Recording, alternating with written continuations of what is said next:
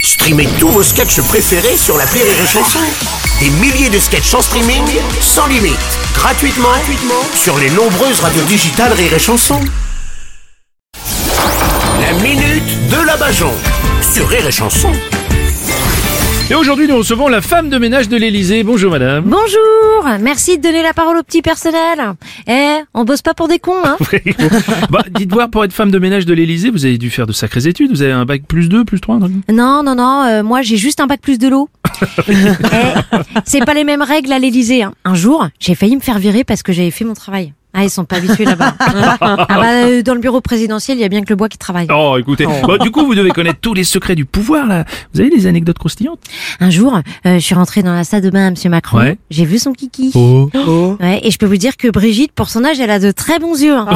Oh. Et Sarkozy, lui, dans sa salle de bain, euh, il y avait plein de petits produits. Ah oui de la gomina pour plaquer les cheveux, du dentifrice pour blanchir les dents, un juge pour blanchir ses affaires. Ah ouais, c'est pratique, oui. Un jour, je suis tombée sur un préservatif euh, tout neuf de Monsieur Hollande.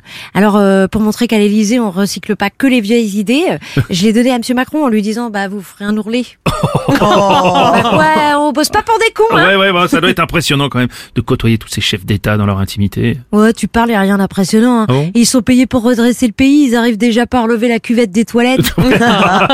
Oh, J'imagine qu'en plus, aucune première dame ne vous a aidé à faire le ménage. hein. non, mais euh, je me suis toujours bien entendue avec les premières dames. Ah ouais Mm. Ouais, quand je bossais avec euh, Monsieur Sarkozy, je faisais des soirées au coin du feu avec Carla Bruni.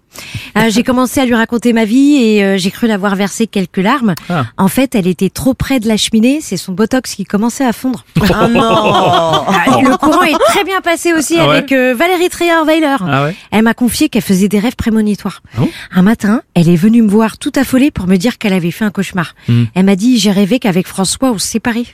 Je lui ai dit Euh, d'accord, mais c'est quoi ton cauchemar Oui, la dernière, Brigitte, vous l'aimez bien Ouais, sauf que elle se prend pour Valérie Damido. Ah bon Elle fait tout refaire à l'Elysée.